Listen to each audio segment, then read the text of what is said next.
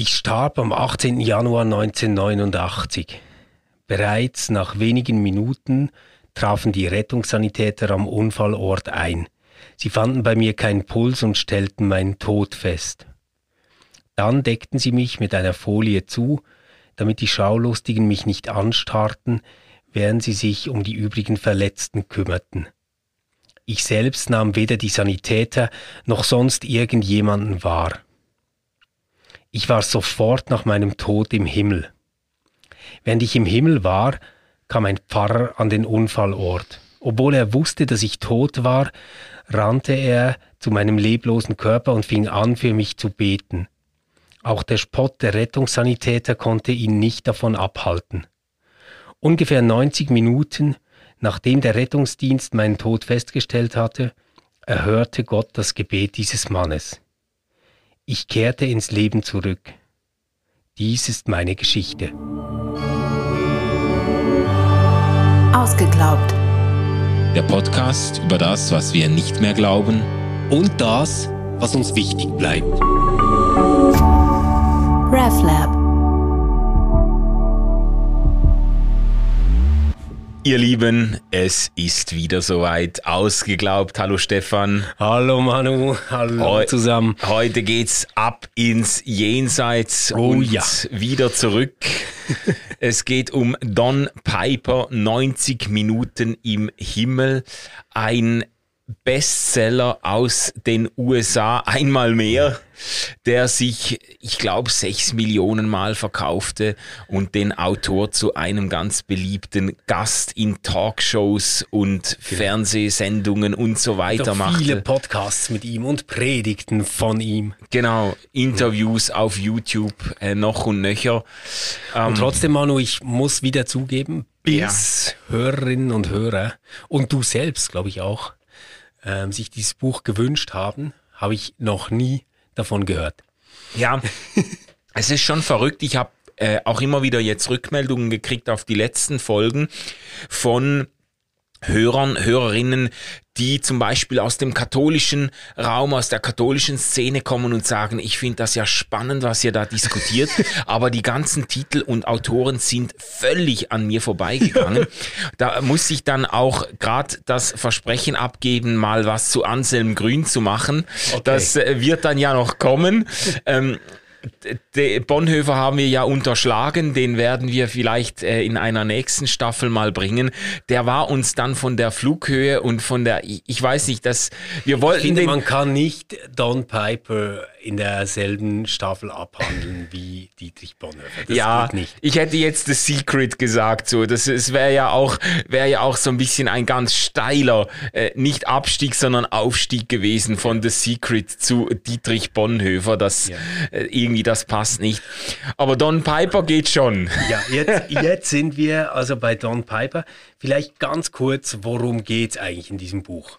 Ähm, das Buch, ähm, dessen Prolog ich vorgelesen habe, beginnt mit der Schilderung des Unfalls, den Don Piper erlebt hat. Das war 1989. Ja. Ähm, er war auf dem Nachhauseweg von einem christlichen Kongress und wollte zurück in seine Kirchgemeinde fahren, zu seiner Familie auch. Er ist selber ein Baptistenpastor. Genau, ist Baptistenpastor und wurde da auf einer Brücke ähm, von einem entgegenkommenden Lastwagen äh, getroffen und wirklich äh, das Auto muss komplett zerstört gewesen sein. Ähm, sein seine eine Hand wurde abgetrennt, ähm, x Knochenbrüche und es soll dann ziemlich schnell klar gewesen sein, der Mann ist tot. Man hat sich dann auch erstmal nicht weiter um ihn kümmern können, weil die Rettungssanitäter halt mit den Überlebenden natürlich äh, zugange waren. Und die Idee ist quasi in diesen 90 Minuten, also zwischen dem, dass sich der Unfall ereignet bis zum Moment, wo ähm, offensichtlich wird, dass Don Piper nicht ähm, tot ist, ähm, soll er im Himmel gewesen sein. Ja. Vielleicht kurz noch, was ist an diesem Unfallort dann weiter passiert? Ein anderer äh, Baptistenpastor, der auch an derselben äh, Tagung teilgenommen hat, war mit seiner Frau unterwegs im Auto, aber etwas weiter hinten in der Kolonne, die sich dann gebildet hat und als Ja. die kapiert haben, hey, das dauert noch mega lange, äh, ist er ausgestiegen und zum Unfallort gelaufen und wollte dort für äh, diesen schwer Verwundeten beten. Die haben ihm dann gesagt, nein, der ist tot, also da brauchst du nicht mehr beten. Da hilft auch Gebet das nichts ist mehr. zu spät, das ist zu spät. Ähm, aber irgendwie hat er in sich eine Stimme gespürt, die gesagt hat, doch, doch, du sollst für ihn beten. Und ähm, offensichtlich hat der dann äh, ihm ein Lied vorgesungen in diesem Autofrack oder an diesem Autofrack und er soll da eingestimmt haben. Ja, Und, plötzlich. Und dann, und dann war dem klar, der, der kann nicht tot sein, der singt ja. Und dann ging alles ganz, ganz schnell. Wurde dann äh, auf einer sechsstündigen Fahrt, also von Spital zu Spital, äh, gebracht, bis man endlich ein Spital gefunden hat, das mit so schweren Verletzungen umgehen konnte. Und der hat dann wirklich äh, überlebt, hatte ähm, über 30 ganz große, schwere Operationen, die er über sich ergehen lassen musste. Aber quasi so die äh, Pointe ist wirklich, ähm, dass Don Piper sagt, in dieser Zeit, ähm, wo ihr mich tot gesehen habt am Unfallort, da war ich im Himmel. Ja, so kommt der Titel zustande. Die 90 Minuten, die er tot im Autowrack lag, waren auch die 90 Minuten, die er im Himmel verbracht hat. Das Buch selbst ähm, muss man vielleicht sagen, ich war beim Lesen eher überrascht, weil ich kenne andere Bücher, da kommen wir dann vielleicht auch noch drauf zu sprechen, auf dieses, ich sage jetzt mal, auf dieses Genre der Himmelszeugnisse oder der Himmelszeugen und Zeuginnen. Ich kenne andere Bücher, die dann den Himmel in bunten Farben ausmalen und ganze Geschichten im Himmel erzählen oder nacherzählen.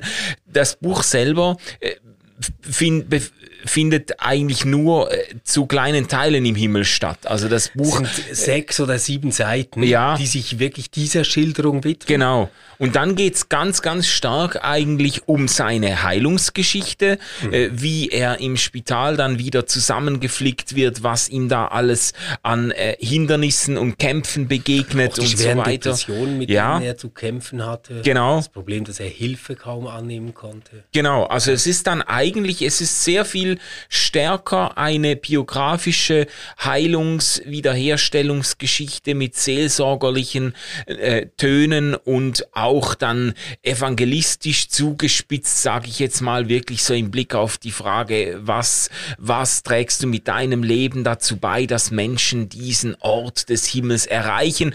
Es ist jetzt nicht so, dass auf 200 Seiten irgendwelche Himmelsgeschichten erzählt Ja. werden oder so. Genau. Und ähm, vielleicht auch so im Himmel drin. Weiß ich gar nicht, ob Don Piper gemäß seiner eigenen Schilderung war. Er steht da eigentlich die ganze Zeit vor einem großen Tor. Ja, Oder er ist umgeben von Licht und Menschen, die er kennt und berichtet eigentlich sehr viel eher, wer diese Menschen sind, die er jetzt da sieht und versucht irgendwie in Worte zu fassen, wie sich das für ihn angefühlt hat. genau. Und ähm, auch im, im Nachhinein geht es nicht darum, diesen Himmel jetzt irgendwie genauer oder besser zu erklären. Man muss sich auch vorstellen, also nach dem Unfall hat Don Piper zunächst mal zwei Jahre gar nicht über diesen Himmel gesprochen, wo er gewesen sein soll, sondern das hat zwei Jahre gedauert, bis er sich da wirklich äh, anderen Menschen anvertraut hat und erzählt hat, was er da erlebt hat. Ja, ja. So, jetzt habe ich ja ganz realistisch darüber gesprochen, also so als wäre Don Piper in einem Freizeitpark gewesen. Aber man muss schon sehen, es ist natürlich ein starkes Stück, oder zu sagen, ich war tot und ich war im Himmel. Ähm, vielleicht sollten wir darüber auch ein paar Sätze verlieren. Wie, wie schätzt du das ein? Ja, eben, ich bin da natürlich ein bisschen vorbelastet, einfach äh, weil ich eine ganze Reihe von Büchern kenne, die in dieses Genre fallen und die Das ist eine eben. ganze Reihe von Büchern, Ja. äh, in denen Menschen im Himmel waren. Ja, genau. Also da gibt's wirklich eine ganze Reihe von Bestsellern auch. Äh, es gibt, äh, es gibt ähm, ein Buch Proof of Heaven.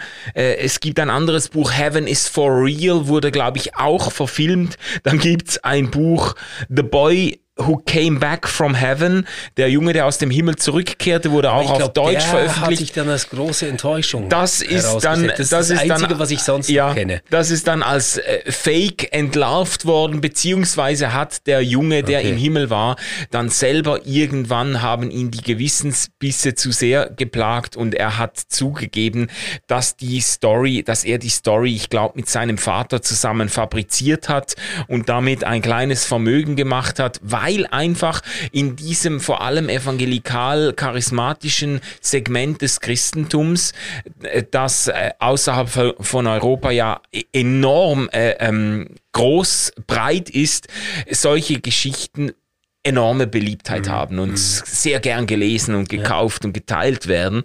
Äh, deshalb bin ich so ein bisschen vorbelastet gewesen als ich das gelesen habe, weil ich gedacht habe, das ist halt jetzt einfach eine weitere Geschichte von einem, äh, der äh, den Himmel gesehen hat und ja. damit eine ganze Menge Geld gemacht hat. ähm, es ist auch, wenn man das so sagen darf, wieder ein Beispiel amerikanischer Vermarktungskunst irgendwo. Also okay. wir haben das ja schon ein paar Mal festgestellt ja. bei diesen, bei diesen Bestsellern. Wie meinst du das jetzt ja, einfach, es ist ja, er hat ja wirklich nicht viel gesehen. Er hat sein seinem Großvater die Hand geschüttelt und seine Groß Urgroßmutter umarmt und dann sich zwei ein bisschen Freunde umgesehen, noch, zwei oder? Freunde noch irgendwie. Aber das ist eigentlich, das, das hast du auf einem Faltblatt zusammengesetzt, äh, zusammengestellt und aus dem wird jetzt ein 200 Seiten Buch gemacht mit Hilfe eines bekannten amerikanischen Autors, der schon viele Bücher geschrieben hat und natürlich weiß, wie Storytelling funktioniert und so. Ähm, jetzt ganz unabhängig von der Frage, was ist da wirklich passiert, ist es äh, sehr gut vermarktet, auch wenn man sagen muss, das Buch ist jetzt nichts für, äh, ist jetzt nicht hohe Literatur, also mhm. am Pulitzerpreis ist er ganz knapp vorbeigeschrammt. Ja, ja, das, das, das stimmt schon, nur, ähm, wie soll ich sagen, oder ich, ich habe wie zwei total divergierende Eindrücke, wenn mhm. ich das lese. Das eine ist, dass ich Don Piper ähm, wirklich glaube. Mhm. Ich, ich glaube ihm, dass er sehr ehrlich darüber berichtet, wie mühsam diese Genesung war nach dem Unfall. Mhm. Wie er auch überfordert war, mit der Zuwendung der Menschen umzugehen, die mhm. ihm begegnet sind, etc. Und ich glaube ihm auch, dass er meint, im Himmel gewesen zu sein. Das, das ja. glaube ich ihm. Ja ich habe da irgendwie auch, ah, wie, wie, wie soll ich sagen, ich, ich habe da keine guten Gründe zu denken, dass das alles Blödsinn ist. Ja. Das, äh, das, nur um hier einzuhaken, das ging mir beim Lesen genauso. Ich habe jetzt nicht das Gefühl gehabt, äh, äh, annehmen zu müssen, äh, dass hier einer einfach aus irgendwelchen ähm, eben äh, äh Selbstbereicherungsgründen da eine Story fabriziert. Mhm. Dafür ist sie dann doch auch zu realistisch ges geschildert oder ist auch die Genesungsgeschichte. Es ist nicht so diese typische shiny Preacher-Geschichte von einem, der quasi durchs Todestal ging und dann Gott begegnet ist und dann ist alles gut gewesen. Er schreibt wiederholt von seinen schweren Depressionen, die ihn ja. immer wieder eingeholt haben und die ihn, glaube ich, sogar bis heute immer mal wieder äh, äh, einholen. Siehst du, und da, das meine ich jetzt ist zum Beispiel ein Riesenunterschied zu der fiktiven Geschichte, die wir hatten, ähm, wo es über Mackenzie ging. Mhm. Ähm, also diese... Die Hütte. Die Hütte. Ja. Geschichte, oder? Der hat ja ähm, in dieser Geschichte dann auch diesen schweren Unfall, äh, trifft auch den lieben Gott, den Heiligen Geist und Jesus. Also der, der sieht die dann sogar mhm, wirklich mhm. und der kommt dann aber als total veränderter Mensch zurück und alle sagen, wow, was ist nur mit ihm passiert, oder? Ja. Und das ist ja hier schon nicht der Fall. Also ja. hier könnte man nicht sagen, der Typ war jetzt irgendwie sozial viel umgänglicher, charismatischer und gewinnender als zuvor. Mhm. Also von dem her, da, da glaube ich, ist wirklich ganz viel Aufrichtigkeit drin. Ja, denke ich auch. Und wo ich jetzt aber dieses andere Gefühl habe, ist dann irgendwie so eine innere Fassungslosigkeit bei mir, dass ich denke, okay, also du hast jetzt so was Krasses erlebt. Du hast wirklich mit Schmerzen gerungen, die man keinem Menschen der Welt wünschen kann. Und, und trotzdem hat es alles deinen Horizont nicht so weit irgendwie geöffnet, dass du dir den Himmel größer denken kannst als als Vorzimmer ähm, einer tollen Party, zu der du und deine Baptistengeschwister eingeladen seid. Mhm, mhm, mhm, also weißt du, wenn, wenn er dann am Schluss so schreibt, äh, das ist so wichtig für mich zu wissen, dass ich äh, auch meine Familie da mal wiedersehen werde, weil die sind ja alle getauft und ich weiß, dass sie ernsthafte Christen sind, mhm. dann denke ich so, ich, ich würde mir irgendwie wünschen, also dass, dass der jetzt ähm, dieses Nahtoderlebnis, oder er, ja. er wird natürlich sagen, er sei wirklich tot gewesen, aber ich, ich nenne das jetzt ein Nahtoderlebnis, mhm.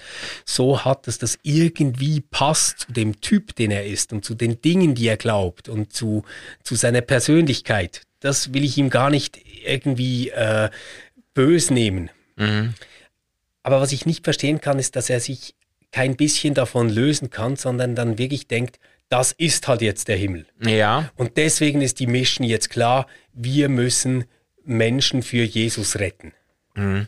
Dieses Aber, Programm verstehe ich ja, nicht. Aber würdest du nicht sagen, ich habe so das Gefühl, das gehört doch eigentlich zur inneren Logik solcher Erfahrungen. Er hat ja auch in Interviews immer mal wieder gesagt, dass er war wirklich dort. Also er wurde dann gefragt, ja, äh, muss man das jetzt irgendwie metaphorisch verstehen oder äh, war das eine visionsähnliche Erfahrung? Und er hat da immer drauf beharrt, nein, ich war wirklich dort. Das ist für mich realer als die Realität, die ich hier um mich sehe. Und es gibt doch Menschen aus unterschiedlichen religiösen Traditionen, die solche Erfahrungen machen und dann auch nicht wirklich eine kritische Distanz zu diesen Erfahrungen gewinnen können, weil sie eben so existenziell davon betroffen waren. Weißt du, das, das ist doch, äh, ja, aber wenn, du, das, aber, das, das, das kriege ich halt nicht zusammen. Die Erfahrung selbst, die er gemacht hat und so schildert, ja. die ist ja noch gar nicht so formatiert, dass sie zu diesem Schluss führen muss. Also wenn ich das jetzt so auf die Basics zusammenfasse, mhm. dann geht es doch so, er kommt an einen Ort, der ein wunderschönes Licht hat mhm. und da trifft er den Großvater, die Urgroßmutter, er sieht viele Menschen, die er irgendwie kennt und zwei davon fallen ihm auch noch besonders auf, das sind alte Schulfreunde, mhm. die früh gestorben sind. Oder ein, einverstanden, ja. etwa so weit geht ja, ja. Und dann machen die sich auf zu diesem großen Tor und bevor er das Tor durchschreitet, wird er zurückgeholt und ist wieder in seinem Körper in diesem Leben. Mhm. Jetzt nichts davon lässt irgendwie auf ein Friendship-Ticket vermuten, das man von Jesus braucht. Nichts davon zeigt irgendwie einen Gott, der einen Anforderungskatalog hat für diejenigen, die er retten will und einen Strafkatalog für diejenigen, die er nicht retten will. Ja, Nichts ja, ja. Von alledem zeigt irgendwie einen dualen Ausgang, eine Strafhölle, mhm. ähm, irgendwie die Notwendigkeit, dass sich Menschen bekehren oder irgendwas. Das kommt ja dann alles erst sekundär. Ja, okay. Das ist nicht okay. in der äh, quasi Erfahrung drin, so meine ich das. Ja, stimmt. Okay, geschenkt. Das ist, das ist übrigens ein Unterschied zu einem anderen Buch, das es auch gab, 23 Minuten in der Hölle. Äh, da hat 23. einer... ja, ich kann nichts dafür, ich habe den Titel nicht entworfen, ja. aber das heißt so, der hat eben zumindest für sich in Anspruch genommen, 23 Minuten in der Hölle gewesen zu sein und dann äh, zurückgerufen äh, ähm, worden zu sein, um Menschen eben vor der Hölle zu warnen. In dieser Geschichte, gebe ich dir recht, ist eigentlich der doppelte Ausgang und all das, was er dann nachher in die Geschichte hineinliest, ist jetzt nicht ist per se nicht enthalten, aber es ist doch klar, du machst so eine Erfahrung und dann interpretierst du die ja im Rahmen deiner mitgegebenen oder vorausgesetzten Kategorien. Das ist doch, das ist doch wie wenn einer ein Nahtoderlebnis macht oder eine, eine Frau ähm, Nahtoderfahrung macht. Und dann zum Beispiel ein Licht sieht mhm. und je nachdem, in welcher Tradition die Person sich befindet, mhm. deutet sie dieses Licht als das Antlitz, das strahlende Antlitz von, vom Herrn Jesus, das ihr entgegenkommt oder als der Astralkörper, der sie da willkommen heißt oder als Atman und Brahman, die sie mhm. äh, jetzt ins äh, Nirvana ähm, aufnehmen oder was auch immer. Also man, man deutet das dann fast unwillkürlich halt unter Zuhilfenahme der bereits vorausgesetzten Kategorien. Das ist, das ist eigentlich doch völlig natürlich, oder? Ja, aber, Aber du diese hättest Kategorien dir erhofft- müssen mega, mega dominieren. Also Ja, lass mich ein Beispiel bringen. Vielleicht das mit dem Großvater. Es ist okay, wenn ich, Mhm. Ja, wenn okay, ich es kurz ja. vorlese. Die erste Person, die ich erkannte, also wir sind jetzt im Himmel, war Joe Calvert, mein Großvater. Er sah genauso aus, wie ich ihn in Erinnerung hatte, mit seinem dichten weißen Haarschopf und seiner großen Bananennase. So hatte ich seine Nase zu seinen Lebzeiten immer genannt. Er kam auf mich zu und blieb für einen Augenblick vor mir stehen. Er lächelte über das ganze Gesicht. Möglicherweise rief ich seinen Namen, aber ich bin mir nicht sicher. Donny, so hatte mein Großvater mich immer genannt. Seine Augen strahlten, und kurz bevor er mich erreichte, streckte er mir die Arme entgegen. Er umarmte mich und drückte mich fest an sich. Hier war er wieder der rüstige und kräftige Großvater, den ich als Kind immer gekannt hatte. Und dann beschreibt er, wie er dabei gewesen ist, als der Großvater diesen Herzinfarkt hatte, aber dass das jetzt alles vergessen ist. Und dann geht's weiter. Mein Großvater ließ mich wieder los und wie ich ihm ins Gesicht schaute, wurde ich von einem ekstatischen Hochgefühl überwältigt. Ich dachte überhaupt nicht mehr an seinen Herzinfarkt oder an seinen Tod, weil ich ganz und gar von einer unbeschreiblichen Wiedersehensfreude ergriffen war. Wie wir beide in den Himmel gelangt waren, spielte in diesem Augenblick überhaupt keine Rolle. Und jetzt, jetzt kommt das, was ich fast nicht verstehe. Ich habe keine Ahnung, warum ausgerechnet mein Großvater die erste Person war, die ich im Himmel sah. Vielleicht hatte es etwas damit zu tun, dass ich dabei war, als er starb. Es war nicht so, dass er eines der großen geistlichen Leitbilder meines Lebens gewesen wäre, obwohl er glaubensmäßig sicherlich einen positiven Einfluss auf mich gehabt hatte. Weißt du, und da meine ich jetzt so wie, das ganze Framing ist so krass. Also die erste Person, die du siehst, die müsste doch irgendwie der geistliche Superhero aus deinem Leben sein, aber doch nicht irgendwie der Großvater, mit dem du jetzt glaubensmäßig gar nicht viel verbindest. ja. Äh, Warum denn? Warum denn? Also ganz offensichtlich passiert doch einfach das, er sieht seinen Großvater wieder und es ist eine riesige Wiedersehensfreude und die haben es einfach gut. Ja, aber er. Aber woher kommt das denn? Dieses äh, witzig in meiner Skala war der gar keine neun im Frömmigkeitstest quasi, oder? Ein bisschen so klingt's ja.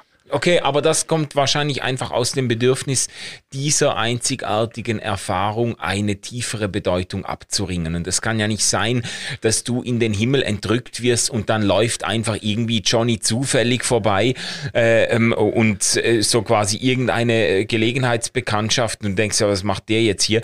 Äh, das muss doch irgendwie einen tieferen Grund geben, dass jetzt gerade der Großvater und so und dann deutet er das so, ja, der hatte wahrscheinlich auf meinem geistlichen Weg eine entscheidende äh, Rolle gespielt und so.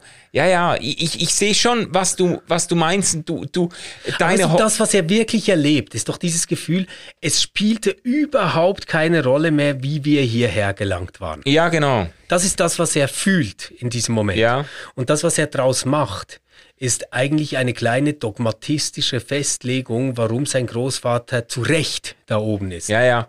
Und du hättest dir jetzt gehofft, dass es dieser Erfahrung gelingt, die Kategorien des Autors irgendwo zu sprengen. aufzusprengen Ja. und zu sagen, das hat mich ins Nachdenken gebracht. Ich denke jetzt anders über den Himmel, als ich jetzt vielleicht, als ich es aus meiner Tra Tradition mitgekriegt habe. Und unter dem Strich muss man dann halt doch sagen, der, der amerikanische Baptistenpastor wird halt in einen evangelikalen Himmel entrückt. Genau, Ja. ganz genau, ganz genau. Und ich, ich glaube, so unter diesem Vorbehalt, ähm, ka- also kann ich das auch irgendwo würdigen und ernst nehmen. Oder? Was, was ich ähm, halt nicht tue, ist jetzt zu denken, ah, er beschreibt mir jetzt, wie der Himmel ist. Oder? Sondern ich sage einfach, ah, okay, ein evangelikaler Pastor macht auch eine evangelikale Nahtoderfahrung. Ja, ja, genau. So. Ja, genau. Aber ich würde das auch so lesen. Ich habe mir Okay. zwar, ich habe mir auch schon Feinde gemacht damit, damit weil ich habe tatsächlich schon Leute kennengelernt, die von sich in Anspruch genommen haben, auch solche Erfahrungen gemacht zu haben und ganz, ganz detailliert auch äh, Einzelheiten des Himmels beschreiben konnten ähm, und die dann von mir nicht hören wollten, dass, dass, äh, dass sie doch vielleicht einfach auch eine, eine eine geistliche Vision zu Gesicht bekommen haben, in der Gott sich ihren ihren Kontexten auch angepasst haben, sondern die wollten, die wollten dann wirklich drauf beharren, nee, das war genau so. Aber ich, ich kann, ich, ich würde das auch so deuten, wie du das sagst, und ich würde das jetzt sogar theologisch äh, deuten oder werten wollen und sagen, das spricht doch irgendwo für einen Gott, der sich auch in solchen Erfahrungen oder Visionen auf die individuellen Kontexte des Menschen einlässt und, und, und nicht irgendwie von oben herab le, äh, ähm, le, Leute äh, in ein einheitliches Muster äh, presst, sondern der sich ihnen so zeigt, dass sie es in, im, unter ihren mitgebrachten Verständnissen irgendwo verarbeiten können. Ja. Ja, also da, da bin ich doch bei dir und, und ich habe ja auch nie ein Problem damit, dass wir uns Gott wahnsinnig anthropomorph, also menschenförmig vorstellen und ja. denken. Das ist ja vielleicht wirklich die einzige Art, wie wir Menschen das tun können. Ja, noch, genau. noch wenn wir ihn eine Kraft oder ein Energiefeld nennen, ja. denken wir ja trotzdem immer an die Art und Weise, wie wir als Menschen Kraft oder Energie erleben oder erfahren. Also von, von dem her, das ist alles geschenkt. Ähm, ich hätte mir einfach gewünscht, dass er so ein bisschen weiser aus dieser Erfahrung zurückkommt. Mhm. Weißt du, so etwas bescheidener vielleicht. Also so ja. äh, dieses Gefühl hat, wow, man, da war dieses Licht, da war diese Güte, da war diese Liebe, dieses Lachen. Ähm, was weiß ich schon mhm. mit äh, meiner kleinen Bibelexegese und meinem Ding? Vielleicht ist das alles viel größer. Ja, ja. Und das, das hat für mich halt dann viel zu tun mit dem Gottesbild, das man hat, oder? Also er berichtet ja nicht, er hätte Gott gesehen im Himmel und mhm. wisse jetzt irgendwie ganz genau, wer Gott sei. Ja. Und natürlich würde ich sagen, das, was du jetzt vorher gesagt hast über ja quasi Offenbarung oder Selbstmitteilung mhm. Gottes, das finde ich immer wichtig mit zu bedenken, dass, dass wir halt Gott so sehen und so erleben, ähm, das hat immer auch viel damit zu tun, wer wir sind ja. und wofür wir offen sind und äh, auf, auf welche Art wir das überhaupt annehmen können. Ja, ja, ja. Aber ähm, ich würde halt dann nicht hingehen und ein Buch schreiben und sagen, so ist der liebe Gott oder so ist der Himmel oder so ja. ist die Welt. Ja. Sondern ich würde sagen, das habe ich da gelernt. Das mhm ist mir da klar geworden. Ja, und ich würde halt auch jetzt, wenn du schon die Stichworte Offenbarung oder Selbstmitteilung Gottes einwirfst, ich würde sagen, für mich äh, sind eben schon beide Aspekte wichtig, wenn wir davon sprechen, nämlich der eine ist schon diese, diese, man, man hat von der Akkommodation Gottes gesprochen, diese Anpassung Gottes an meinen Kontext. Das hat ja auch eine seelsorgerliche Dimension oder eine, einfach eine, eine zutiefst, äh, ähm, barmherzige Dimension, dass Gott sich in die Kontexte und Zusammenhänge und Verstehensmöglichkeiten des Menschen äh, hineindenkt und hineinbegibt.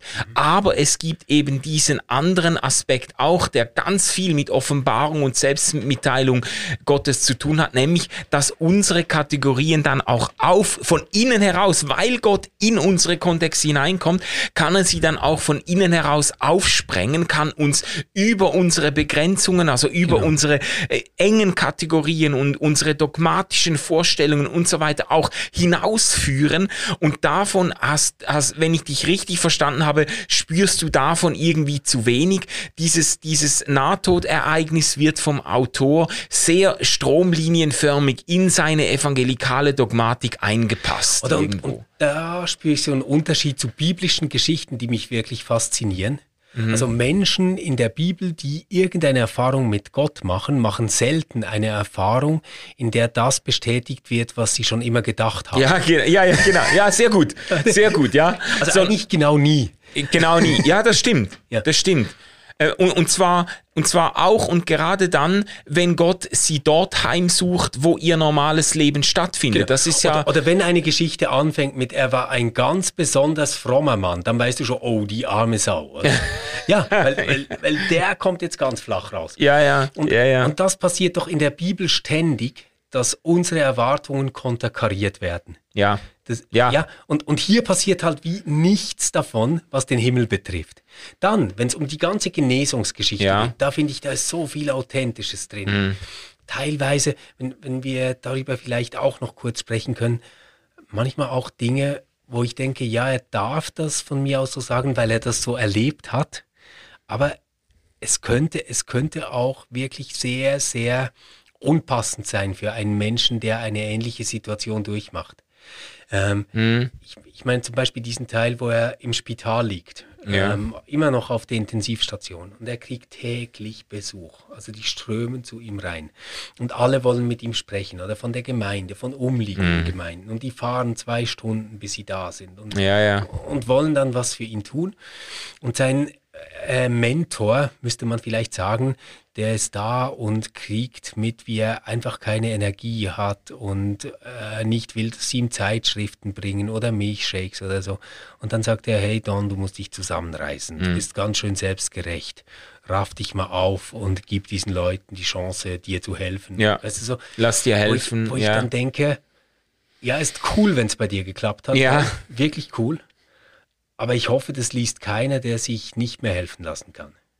Ja, oder das liest keiner, der keine Besuche kriegt, bei dem genau. niemand an der Tür genau. ansteht, sondern ja. der seit Wochen keinen Angehörigen und gar niemanden mehr gesehen mhm. hat und eigentlich da in seinem Spitalzimmer vereinsamt. Genau.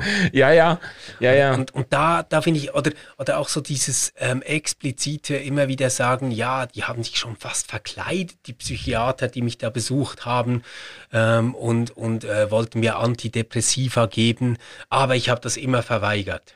Ja, ja. Also, wo ich so denke, was, was ist das denn für eine beschissene Art von Heroismus, Medikamente gegen schwere Depressionen zu verweigern? Das finde ich nicht gut. Ja, ja, ja. Finde ich nicht so Stimmt, clever. das ist, das ist, das ist auf der Ebene der biografischen Nacherzählung ist das legitim. Genau. Es ist aber im Sinne eines Vorbilds oder in, in, insofern die Geschichte auch irgendwie einen geistlichen Vorbildcharakter haben möchte, ist es dann auch problematisch. Ja. Und ich glaube halt schon, dass das ganze Buch ein bisschen darauf angelegt ist, oder? Weil er kommt halt vor als derjenige, der den Himmel gesehen hat. Ja. Und jetzt ist er derjenige, der möglichst vielen Menschen helfen will, auch in diesen Himmel zu kommen. Mhm. Plus er ist der super Coach für alle schwer Verwundeten. Also ja. so ein bisschen so kommt er ja schon ja, vor in diesem Buch.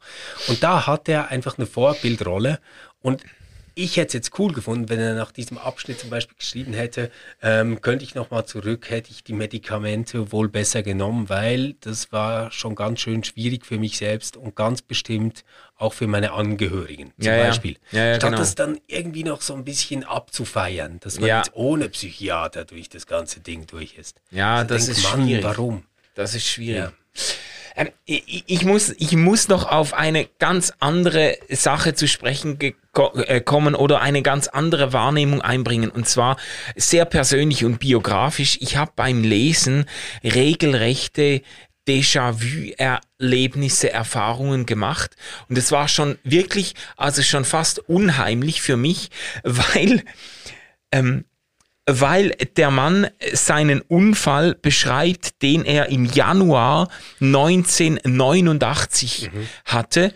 Und und ich habe mit unserer Familie, mit meinen Eltern und meinen beiden Geschwistern im Januar 1989 äh, diesen schweren Autounfall gehabt, von dem ich dir auch schon äh, äh, oft erzählt habe und den, ja. der glaube ich auch in, in, bei Ausgeglaubt schon zur Sprache gekommen ist. Äh, ein Autounfall, bei dem mein Bruder beinahe ums Leben gekommen wäre. Auch, äh, sage jetzt mal, wenn nicht ganz tot, dann äh, sterbend mit dem Helikopter Helikopter in die Intensivstation äh, geflogen wurde und dort mehrere Wochen im Koma verbracht hat. Und ich selbst habe bei dem Unfall, äh, wurde mir ein, ein Bein abgetrennt und ich wurde auch dann notfallmäßig ins Spital eingeliefert und habe tatsächlich ähm, bin äh, habe die parallele Erfahrung gemacht, die er da sehr, sehr ausführlich ja. beschreibt. Ich bin aufgewacht, habe äh, zu meinem Bein gegriffen und bin auf Metallstangen gestoßen und gedacht, jetzt haben die das Bein amputiert, jetzt ist da irgendwie so ein Robobein dran oder was. Ich war elf oder zwölf ja. Jahre alt. Äh, ich habe einfach gedacht, ja gut, jetzt hast du irgendwie so ein Metallbein gekriegt. Und dann war das genau auch so ein, ein Fixateur extern, äh, nennt sich das, ein Gestänge, Mit denen man die, äh, die Knochen in Position hält und dann Maßnahmen ergreift, um dazwischen quasi die, die Knochenbildung wieder anzuregen, weil ich auch durch einen Trümmerbruch eigentlich äh, auch 10, 12 Zentimeter des, des Schienbeins verloren habe. Und ich habe das da gelesen und ich habe, ich muss mich manchmal wirklich fast mir die Augen reiben, weil, weil, weil die Parallelen so offenkundig waren. Ich habe kein Nahtod-Erlebnis gehabt bei dem Unfall. Aber äh, der, der Monat stimmt überein und die medizinischen Maßnahmen, die ergriffen wurde, auch bei mir hat der Arzt gesagt, er hätte jetzt kurz vor dem Unfall Tag eine Weiterbildung abgeschlossen oder ist von einer Weiterbildung in den USA zurückgekehrt, Krass. in der er gelernt hat, mit solchen äh, ähm, Trümmerbrüchen anders umzugehen. Vor dieser Weiterbildung hätte er das Bein sofort amputiert und jetzt hat er das ausprobiert und ich bin dann auch wochenlang mit diesem Fixateur extern äh, inklusive starker Schmerzen und so. Ich habe das irgendwie, ich lese das und es war für mich richtig awkward, weil ich genau wusste, was der Mann da erlebt hat und weil ich das wirklich ausgehend von einem Unfall im selben Monat auch erlebt habe. Das, das ist, ist verrückt. Irgendwie ist strange. Verrückt. Das war mir auch nicht klar, als ich das gelesen habe. Als du es heute kurz erwähnt hast, dachte ich, ja, ja, logisch. Aber es ist verrückt. krass. Ja. ist verrückt. Und er stellt ja da auch dann an einer Stelle die Frage so, warum, mhm. warum hat er, warum hat er das erleben müssen? Ähm, wir haben über die Theodizee-Frage ja schon öfter gesprochen. Ich habe mir die interessanterweise als, als äh, Kind oder eben als Zwölfjähriger so gar nie gestellt. Irgendwo habe ich das Gefühl gehabt, ja, Gott bleibt irgendwo bei mir und äh, äh, ähm, habe jetzt nicht so sehr gehadert mit Gott, aber natürlich sehr, sehr stark mit mir selbst, auch mit, mit Einsamkeit und mit starken Schmerzen, auch äh, Morphium in äh, ungesunden äh, Dosen ja. ähm, ertragen und so. Ja, es war krass für mich, das, das zu lesen, weil ich gedacht habe, what, what the heck? Der, das, Don Piper geht ja ein bisschen einen anderen Weg als du, oder? Mhm. Der würde ja sagen, ja, darin erkenne ich ja gerade meinen Auftrag den ich habe von Gott her. Ja. Und also ich habe das alles erlebt und überlebt oder wurde wiederbelebt oder mhm. whatever. Mhm. Ich, ich, weiß nicht genau, wie es sich vorstellt, damit ich äh, anderen davon erzählen kann. Ja, ja. Jetzt bei dir weiß ich, dass du da eine sehr große Zurückhaltung hast, quasi zu sagen, ja, das war ein Wunder, der liebe Gott hat mich gerettet und deswegen, liebe Welt, hört was ich euch zu sagen habe. Ja. Du äh, bist da, glaube ich, sehr zurückhaltend. Ja, also ich habe zumindest Mühe damit, das dann irgendwie zu funktionalisieren, mhm. irgendwo einzubauen in einen höheren Gedanken, der das dann schon fast unausweichlich macht, ja. dass das passieren musste. Das wäre ich schon im Blick auf meine eigene Geschichte und die meiner Familie und umso mehr im Blick auf Geschichten anderer Menschen. Äh, ich habe das auch die Geschichte deines Bruders. Ja, genau, genau. Also da würde ich mich das auch nicht zu sagen wagen. Äh, wir haben das aber natürlich oft gehört. Das ist schon so ein Denkmuster, das in dieser Frömmigkeitsszene immer wieder bemüht wird. Ich, wir haben das oft gehört, auch äh, im Blick auf uns als Familie. Ja, stellt euch mal vor, wenn ihr das alles überstanden habt, habt, was für ein großartiges Zeugnis ihr dann sein werdet in dieser Welt und so und wie, äh, was ihr dann anderen Menschen zu erzählen habt zur Bewahrung und Liebe Gottes Gottes und so weiter. Und ich finde das sehr, sehr heikel, äh, einfach äh, weil es so einen Sinn, äh, weil es einem an und für sich zutiefst tragischen und traumatischen Erlebnis so eine Sinnunterstellung macht. So, das das finde ja, ich einfach schwierig. Ja. Ich glaube, das Schwierige ist nicht, dass diese Unterstellung dem Ereignis versucht, irgendwie noch Sinn abzutrotzen. Ja. Das wird ja noch gehen. Ich meine, mhm. das machen wir ja ständig, so ja, ja. es geht sondern dass ja quasi schon eine Art Rechnung aufgemacht wird. Mhm. Das war zwar schlimm, aber es hat sich gelohnt, weil. Und daraus ja. folgt jetzt ein Auftrag für dich. Ja, ja, genau.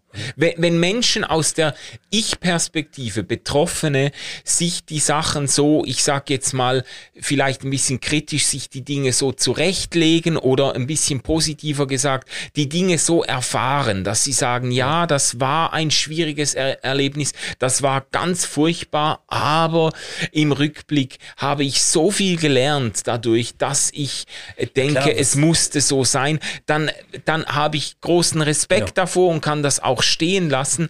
Ähm, die Anwendung auf andere Fälle ist immer problematisch, weil ja. es doch auch viele Menschen gibt, die solche Dinge erleben und die nicht unbedingt als bessere Menschen mhm. aus einer solchen Geschichte hervorgehen, sondern als traumatisierte, zutiefst verletzte, zutiefst verunsicherte, auch teilweise körperlich und seelisch und geistig versehrte Menschen ja. Äh, aus solchen Geschichten hervorgehen, die einfach beim besten Willen auch 20 Jahre später noch nicht sagen können, gut ist es so gekommen. Genau. Ja. Und ich, ich glaube auch, ähm, man kann jetzt Don Piper nicht vorwerfen, dass er sagen würde, jeder Mensch muss das so sehen. Das ja. nicht. Was ich schon interessant finde, ist, wie er diese Orientierungslosigkeit ähm, beschreibt, als er wieder nach Hause kommt aus dem Spital. Er kann ja noch nicht wieder arbeiten. Ja. Ähm, und er weiß ja eigentlich gar nicht, was soll ich mit meiner Zukunft anfangen. Mhm. Und eigentlich hat er auch gar nicht so Lust auf diese Zukunft, weil er sich eher nach diesem Himmel sehnt. Ja. Ja, das beschreibt er mhm. ja sehr eindrücklich. Ähm, und dann plötzlich kommt das auf ihn zu, dass er merkt, ja, aber ich kann anderen helfen, die solche schweren Unfälle hatten, die mhm. vielleicht für immer gehbehindert bleiben werden. Und dann schließlich sogar, ich kann Menschen vom Himmel erzählen. Mhm. Und das ist ja alles, finde ich, total nachvollziehbar. Also du fragst dich ja ständig, warum passiert sowas, warum mhm. passiert sowas und plötzlich merkst du, boah, das interessiert total viele Menschen, was ja. ich da jetzt zu geben habe. Ja. Und, ja. Und aber ich, ich, ich will all das wirklich nicht ins Unglaubwürdige oder Lächerliche ziehen, Dar darum geht es mir echt nicht. Ich frage mich nur, hatte dieser Pastor überhaupt eine andere Möglichkeit, als das so anzunehmen? Mhm. Mhm. Also weißt du, wäre es irgendwie eine mögliche Interpretation gewesen in der Gemeinschaft, zu der er gehört, zu sagen, hey, shit happens, Gott sei Dank gibt es Medizin, studiert alle Naturwissenschaften. Mhm. wahrscheinlich nicht. Nein, oder? nein, wahrscheinlich nicht. wahrscheinlich ist es auch vielleicht sogar die naheliegendste oder einzige Möglichkeit gewesen, irgendwie wieder zu einer Art von Selbstermächtigung und mhm. von Sinnbestimmung zu gelangen, indem man äh, das nimmt und sagt, ich habe das erlebt, das war sehr schmerzhaft, aber jetzt kann ich äh, anderen zum Segen werden, jetzt kann ich genau. anderen helfen. Das ist äh, wahrscheinlich wahrscheinlich eine eine gute Möglichkeit irgendwo äh, wieder im Leben anzukommen. Ja. Das, das führt mich aber auch zu einer Frage, die mich das ganze, die ganze Buchlektüre durch irgendwie begleitet hat, so die Frage ja, inwiefern befähigt denn die christliche Hoffnung auf ein Leben nach dem Tod? Inwiefern befähigt und ermächtigt uns die in diesem Leben besser verwurzelt und verankert und fröhlicher unterwegs zu sein und inwiefern, ich finde das ja spannend, dass er zumindest unmittelbar nach dieser Erfahrung sich eigentlich vor allem danach sehnt, wieder dahin zurückzukehren ja. und durch ja. diese Sicht auf den Himmel, diesen Blick ins Jenseits gerade nicht neuen Mut gewinnt, in diesem Leben mhm. ähm, Fuß zu fassen. So, das, äh, und ich frage mich schon, welche Art von Jenseitshoffnung braucht es, die uns nicht zu die uns nicht in die klassische Falle der Vertröstung führt, wo man eigentlich sagt, ja gut, dieses Jammertal hier auf Erden müssen wir noch hinter uns bringen, bis es dann gut wird, sondern mhm. die uns irgendwo mitten in diesem Leben befähigt, ähm, hoffnungsvoll unterwegs zu sein. Das, das frage ich mich. Ich, ich glaube halt bei ähm, Don Piper läuft es ja wirklich sehr darauf hinaus, das sagt er auch an einer Stelle, ich finde sie jetzt gerade nicht beim Blättern, ähm, dass er jetzt versteht, dass das hier nur ein Durchgangsstadium ist. Ja. Ich selbst merke, dass ich damit nicht leben kann. Mhm. Also ich, ich finde es, ah, also nicht, dass ich nicht verstehen kann, was er mit seinem biografischen Hintergrund meint damit und so. Ja. Und der hat, weiß Gott, gelitten wie, wie verrückt, oder? Mhm. Und dass er dann zu so einer Perspektive kommt, ja, geschenkt. Aber mir jetzt vorzustellen, dass es einen lieben Gott gibt, der das alles hier eingerichtet hat als Durchgangsstadium und eigentlich bedeutet das ja dann auch, so wichtig ist es nicht. Yeah. Es ist ja nur was Vorläufiges. Ja. Ja? Und trotzdem kennen wir das aber als Grundgedanken in der christlichen Theologie schon sehr stark. Ja. Die Idee, dass das hier nur ein vorläufiger Ort ist. Genau. Dass ähm, wir mal ganz anders sein werden, dass wir neu geschaffen werden. etc. Wir sind nur Pilger auf dem Heimweg. Ja. so das. mm. Ja? Und ich kann mir immer gut vorstellen, was das für verfolgte Menschen in einer Zeit bedeutet haben Ja. kann, so ungefähr. Ja. Ich glaube aber, dass, dass man das alles nie denken darf, ohne diese andere große Idee. Also ich, diese andere große Idee vom, vom Reich Gottes, das kommen soll. Ähm, und das hier auf Erden kommen soll. Ja. Und woran wir mitarbeiten sollen und dürfen und Ja. können. Und da merke ich halt schon, wenn, wenn ich jetzt so Paulus denke, Korintherbrief, ähm, ich glaube es ist 1. Korinther 15, oder? Da, da, da schreibt er ja, wir sind die elendesten, wenn, wenn wir ähm, an der Auferstehung zweifeln. Ja, aber warum? Weil wir mühen uns dann ab, aber wissen gar nicht, dass wir sicher aufgehoben sind an einem Ort. Ja. Und jetzt diese Idee des Himmels oder dieses Bild des Himmels oder des in Ewigkeit gerettet zu sein oder, oder Ja, ja. das würde ich sagen, ich glaube, das brauchen wir, um sowas wie eine innere Freiheit zu haben. Mhm. Zu sagen, ich hänge nicht ab von einem System, einer Regierung, das mich unterdrücken kann oder Mhm. von, von meinen Ängsten nur oder so, sondern ich bin nochmal aufgehoben an einem anderen Ort. Das Ja. finde ich total sinnvoll. Aber ich glaube, nur das zu haben, führt so zu einer Weltflucht. ja, ja, genau. Und wenn du aber das andere hast, das heißt, aber in dieser Welt bin ich eine Mitarbeiterin, ein Mitarbeiter Gottes und ähm, zusammen machen wir das zu einem himmlischen Ort Ja. ähm, dann ist diese Freiheit nicht einfach äh, ziellos und dein Leben belanglos, sondern dann ist es eine Freiheit, die sich wirklich umsetzt in Mhm. etwas Konkretes. Und ganz egal, auch, auch wenn das etwas Kleines ist, ist völlig Ja. wurscht. Ja. Aber ich, ich, ich glaube, so entsteht letztendlich Freiheit und Sinn Ja. in menschlichem Leben. Da, das, das das, ist ein Weg, das zu tun, oder?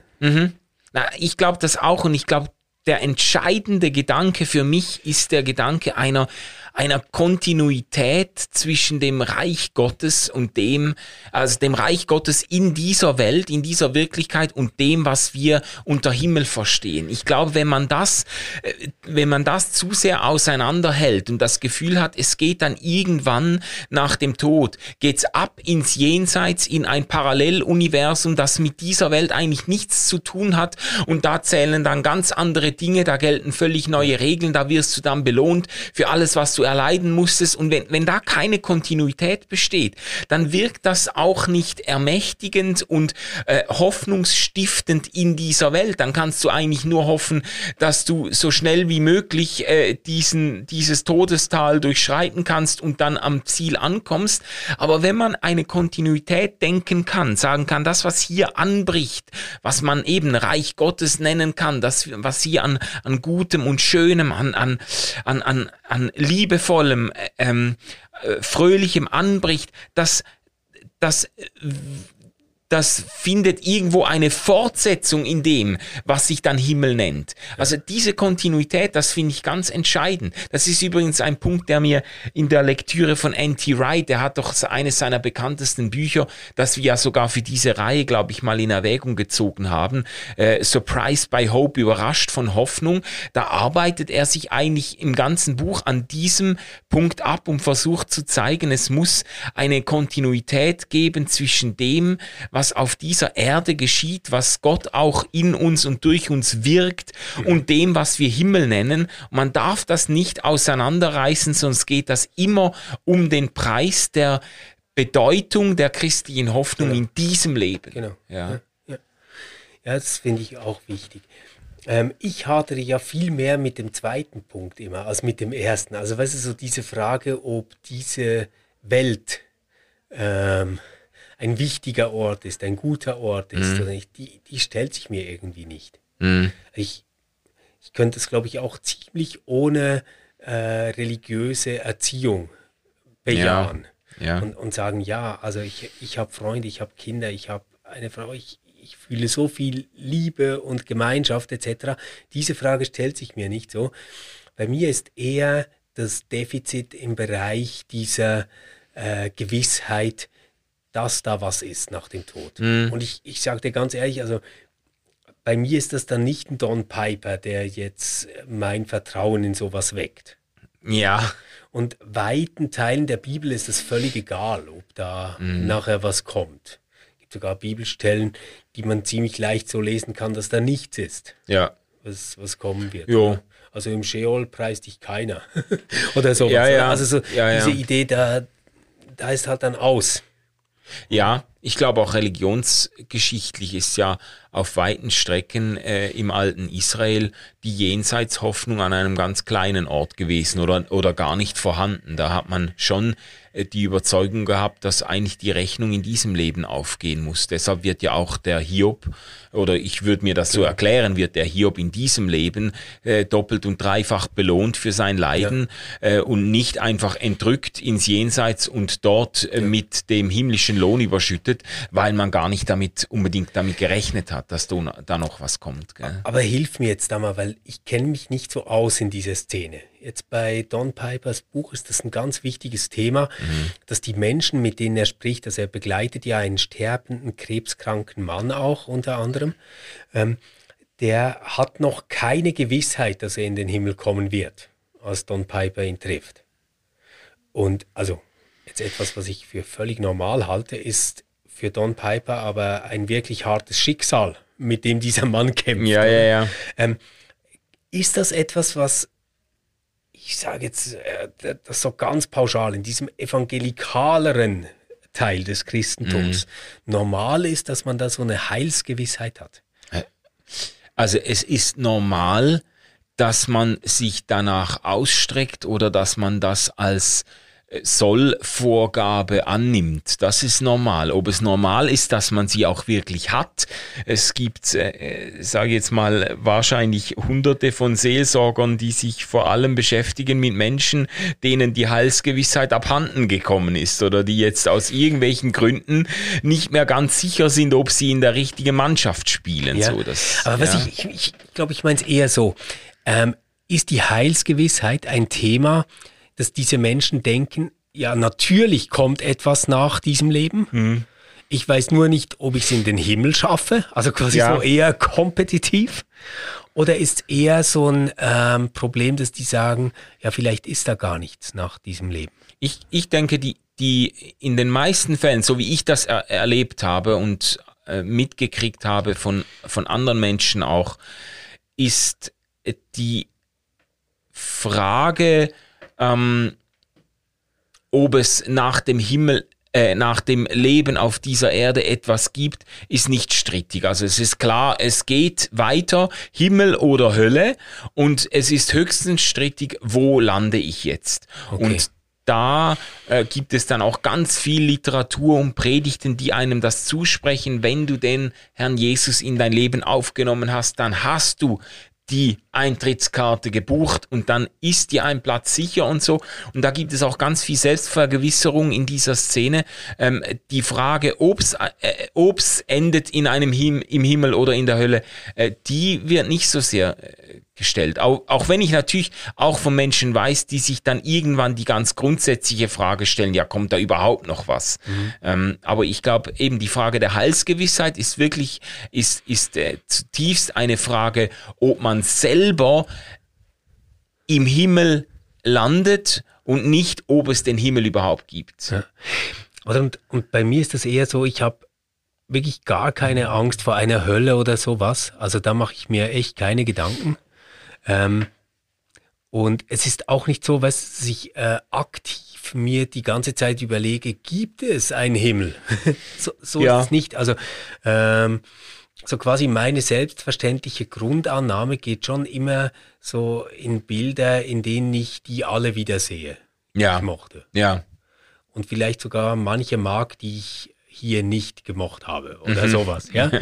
ähm, aber jetzt das irgendwie intellektuell zu verteidigen, das könnte ich kein bisschen. Mhm. Also es ist sowas, wo ich wirklich zugeben muss, da hört alles auf, was ich mir vorstellen kann. Ich bin total angreifbar, dass das alles nur eine Projektion sein könnte, etc. Ja. Und trotzdem merke ich schon, also so das Selbstverständlichste, was in mir ist, wenn ich darüber nachdenke, ist schon, ähm, wir sehen uns wieder. Ja, ja, ich habe das auch. Und die intellektuell verteidigen ist natürlich eh schwierig. Es ist, äh, ich hätte jetzt fast gesagt, es ist ja noch keiner zurückgekommen, aber Don Piper. Don Piper. Einige schon, aber ähm, im Labor Und das sind schon Leute 23 Minuten in der Hölle gewesen. ja, genau. Ja, genau. Haben. Naja. Das ist übrigens so geil. Ein, so, sorry, ich, ich lasse dich. Ja, ja, ja. Nur das Witzige ist ja, wenn sich die Lehre in einem Punkt wirklich komplett einig ist, dann ist das, dass die Hölle ein Strafort ist, aus dem keiner eine Chance hat, zurückzukommen. Zu entrinnen. Der ja. andere schreibt ein Buch, dass er 23 Minuten ja. drin war. Ich, ich, hab's, ich hab's geschafft. Ja, sorry, aber echt, jetzt habe ich dich ganz blöd unterbrochen. Nee, nee, nee kein, kein Problem. Ich, ich, ich wollte nur sagen, ähm, intellektuell verteidigen kann ich das jetzt auch nicht so sehr. Ich würde höchstens auf die Auferstehung äh, hinweisen. Das ist für mich eigentlich der sinnenfälligste Punkt. Äh, äh wo, wo für mich irgendwie diese Hoffnung ankert, dass es nach dem Tod nicht fertig ist und dass das Leiden und die Schmerzen nicht das letzte Wort haben werden. Für mich persönlich ist das eine ganz, ganz fundamentale äh, Geschichte. Das ist für mich ähm, äh, eine Hoffnung, die ich zutiefst auch hege. Und ich muss auch sagen, ich habe jetzt sogar beim Lesen dieses Buches ähm, heute Morgen noch, als ich reingeschaut habe, äh, in dieses Kapitel nochmal, wo er den Himmel beschreibt, bin ich so im Zug morgen, früh morgens bei aufgehender Sonne da äh, ähm, durch die Landschaft getuckert und plötzlich hat mich so dieses Gefühl, äh, äh wie soll ich sagen, eingeholt oder diese diese, diese, wie soll ich sagen, diese Hoffnung oder diese Sehnsucht eingeholt, ja, ähm, das ist mir doch irgendwie schon wichtig, dass es noch weitergeht. So. Hey Manu, ich hatte das ganz krass und wir haben, glaube ich, auch bei Ausgeglaubt schon mal drüber gesprochen. Ich hatte das ganz krass bei diesen Doc-Filmen aus dem SRF, ah, ja. wo sie äh, Menschen mit Nahtoderfahrungen porträtiert ja, ja. haben. Dass ich wirklich gedacht habe, meine Güte, ist das schön.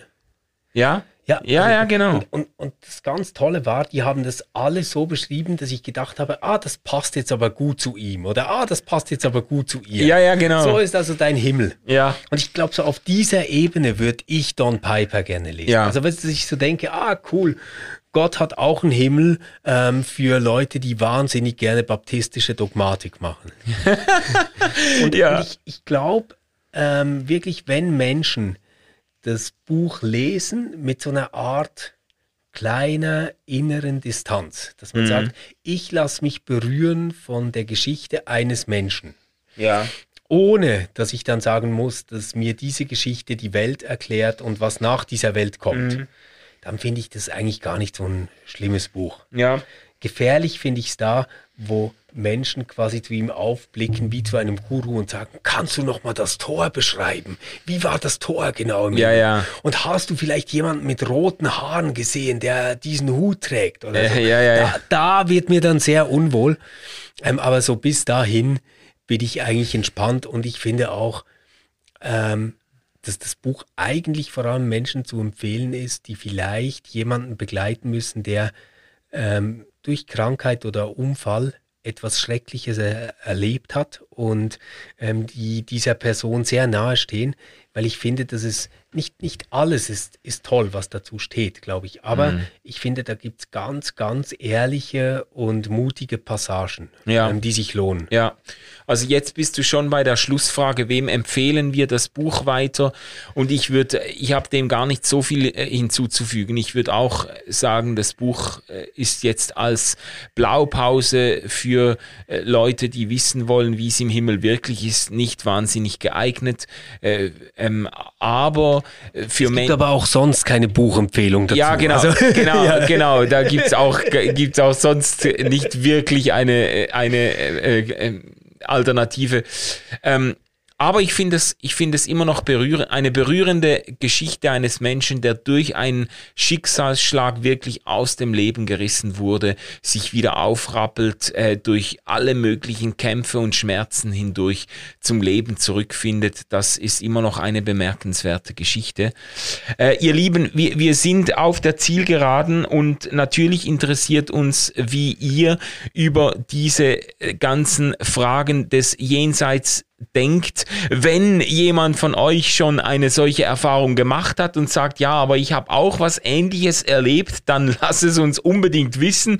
Und auch von den anderen interessiert uns, was ist die Hoffnung übers Leben hinaus, die euch im allerbesten Falle in diesem Leben schon ähm, festen Boden unter den Füßen gibt.